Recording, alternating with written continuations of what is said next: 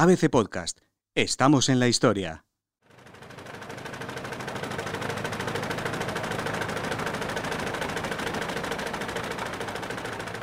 La exclusiva se publicó por primera vez en Francia el 7 de septiembre de 1969, cuando Antonio Salazar todavía estaba vivo.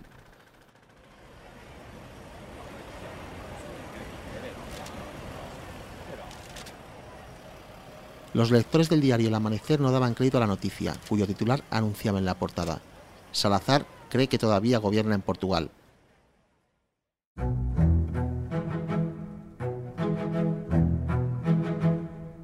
¿Cómo se pudo montar semejante farsa en una de las dictaduras más longevas y consolidadas de Europa? La historia era tan surrealista que ni los mejores guionistas de Hollywood la podrían haber escrito.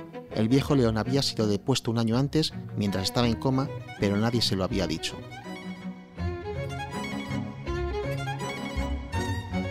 El escritor e historiador Marco Ferrari, autor de la increíble historia de Antonio Salazar, el dictador que murió dos veces, se quedó igual de impresionado cuando se enteró de este episodio que todavía hoy desconocen muchos portugueses.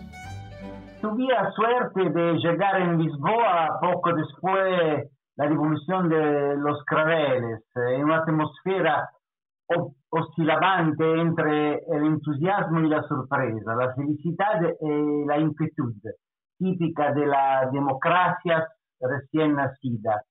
Pero más allá de la efervescencia, parecía que una sombra inquietante reinaba sobre Lisboa, Antonio Salazar.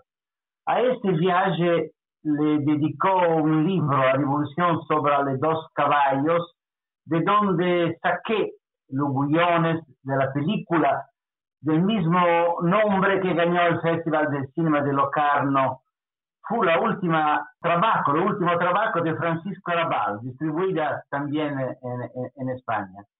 Eh, lentamente en Lisboa fui tomando conciencia del sistema dictatorial instaurado por la dictadura más larga de Europa, de Hitler y Mussolini a los Beatles y Rolling Stone, hasta que descubrí con sorpresa los dos años en lo que el enfermo eh, de puesto Salazar prácticamente siguió gobernando eh, sin que nadie le dijera que habían puesto en su lugar a Marcelo Caetano. De inmediato me se apareció una historia que contar como una comedia de Molière o de Goldoni.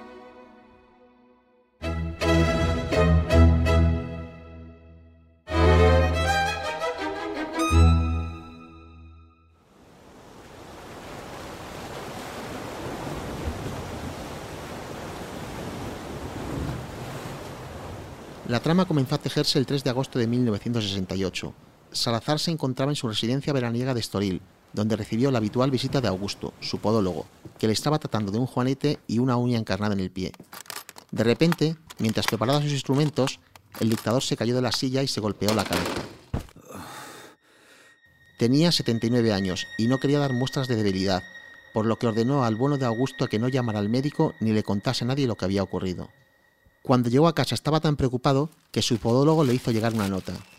Excelentísimo señor presidente, me he ido muy impresionado. Ruego a Dios que una caída tan tremenda no haya tenido consecuencias. Al día siguiente, el dictador respondió escuetamente. Parece que no las ha habido, Augusto, aparte de los dolores en el cuerpo.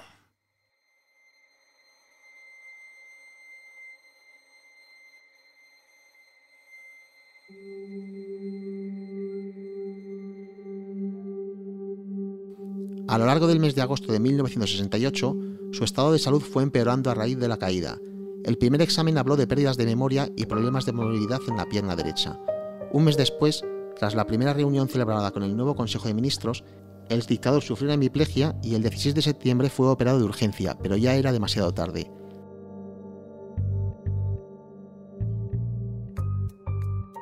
Al salir del quirófano miró a su médico y le dijo, Estoy muy afligido. Ay, Jesús mío. Y entró en coma.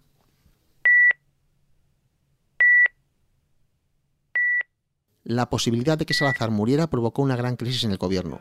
Sus ministros se dividieron entre los que pensaban que había que respetar su legado y mantener en el cargo y los que creían que había llegado la hora de encontrarle un sustituto. Finalmente fue depuesto.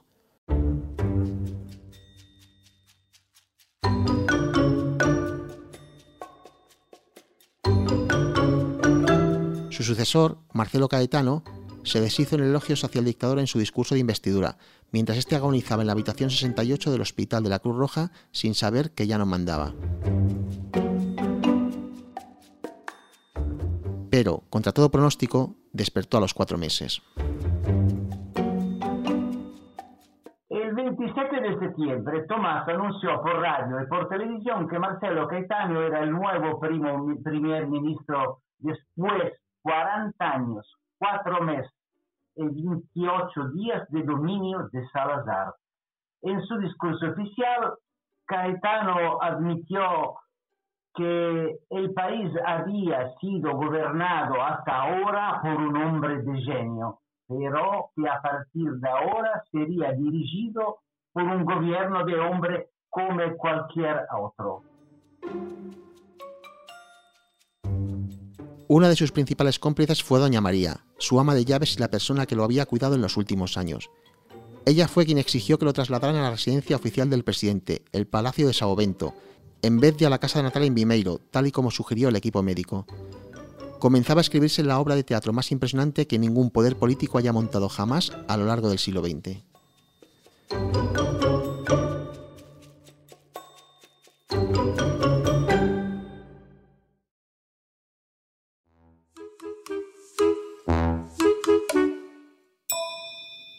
Durante dos años, Salazar fue engañado por los antiguos miembros de su gabinete.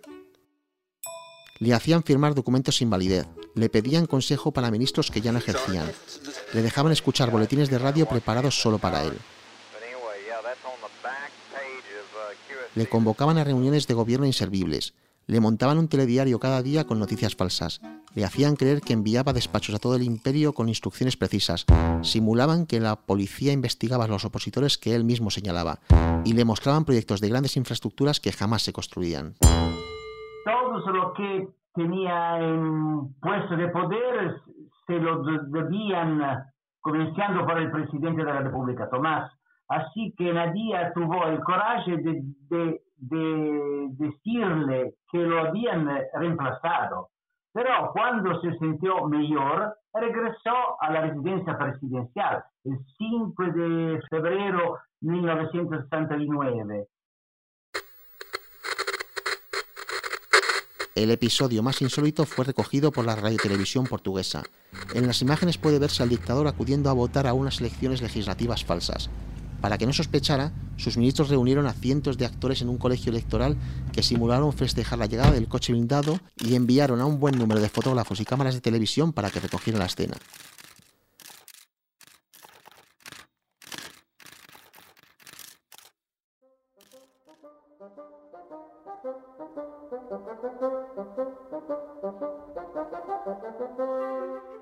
Al cabo de un tiempo, doña María se arrepintió de haber participado en aquel esperpento y de haber engañado a su señor. Para vengarse y sacar a luz toda aquella conspiración, en septiembre de 1969 concertó una entrevista con un periodista francés de su confianza a espaldas de los ministros. Al llegar al Palacio de Sao Bento, el redactor no fue informado de nada. Creía que el dictador disfrutaba de su retiro y tan solo debía preguntarle por su convalecencia y la actualidad del país que ya no gobernaba. A pesar de tener la parte izquierda del cuerpo paralizado, Salazar recibió con entusiasmo a su invitado, Parecía animado, con ganas de hablar. Salazar no estuvo al frente de la farsa como lo demuestra la entrevista difundida en el verano 1969 a Roland Fouré del periódico francés L'Aurore.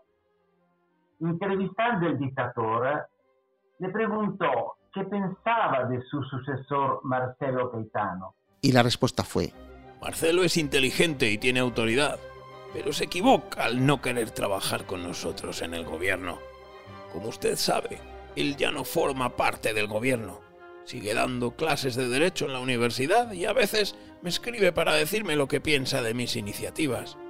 No siempre las aprueba, pero tiene el coraje de decírmelo.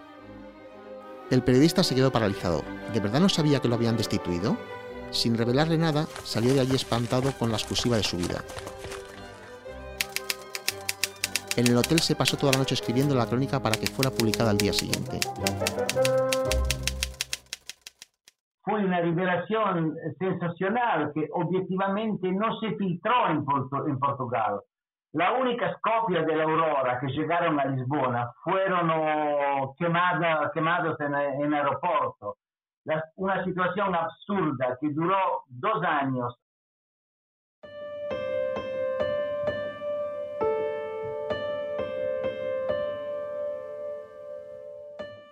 En julio de 1970, todavía creyendo que gobernaba sobre Portugal, Salazar desarrolló una infección renal que se extendió rápidamente al resto de órganos.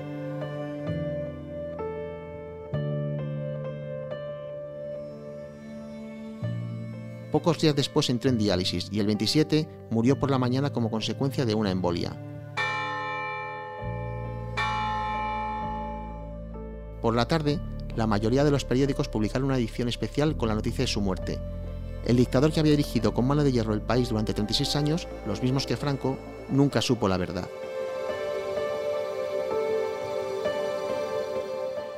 En la actualidad, muchos portugueses desconocen esta historia.